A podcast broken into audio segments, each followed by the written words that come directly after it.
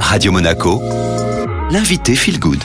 Comme tous les jeudis, j'ai le plaisir de recevoir euh, Sandra Veziano, notre coach Chelsea. Bonjour Sandra. Bonjour Estelle. Alors aujourd'hui, euh, nous allons parler de nutrition et surtout comment réussir à avoir une bonne hygiène de vie. Alors l'hygiène de vie, effectivement, euh, je, suis, je suis, je le répète, contre les régimes, mais euh, aussi euh, contre trop de, de, contraintes, enfin trop de lourdeur. Avoir une bonne hygiène de vie, c'est avant tout se faire plaisir et on le sait pas souvent. Et donc il faut y aller pas à pas dans les, dans, dans les progrès qu'on peut faire pour les choses que l'on met en place au quotidien. Mais par contre, euh, il faut quand même un petit peu de discipline. Alors, euh, et la discipline, on en est fier parce que quand on fait les choses bien, bah, généralement on est fier. On est fier quand on a fait du sport et en fait, je dis toujours, bah, la bonne nutrition rime avec organisation. Donc, euh, par exemple, des solutions comme le batch cooking ou même planifier ses séances de sport. Enfin voilà, s'offrir un cadre de, de discipline. Qu'est-ce que le batch cooking? Alors le batch cooking, c'est effectivement cuisiner quand on a du temps pour toute la semaine, pour que ce soit beaucoup plus simple. Alors il faut faire à son rythme, encore une fois, peut-être on a le temps de cuisiner tous les soirs, enfin, force de constater que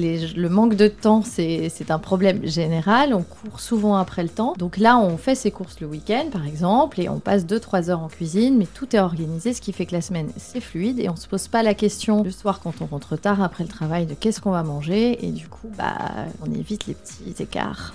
Et comment réussir à garder cette organisation, que ce soit pour euh, la cuisine ou pour le sport par exemple? Bah, C'est en fait se mettre un cadre qui peut rassurer. On a tous besoin, c'est vrai qu'on est euh, parfois qu'on a besoin de pas de règles, qu'on a besoin de déroger aux règles, mais quand on a des règles, on est quand même bien. Euh, on a besoin de sortir de notre routine, mais on a aussi besoin d'une routine. Donc encore une fois, c'est l'équilibre qu'il faut viser. Il y a des semaines où on peut ne pas arriver à faire euh, justement ces préparations parce qu'on a des événements plus importants où on a envie d'être et qui nous permettent pas de, réaliser ça. C'est pas grave, mais les semaines on le fait, on maîtrise. Et quand on maîtrise son planning, quand on maîtrise euh, sa vie, bah, par définition, et ne pas subir, c'est quand même.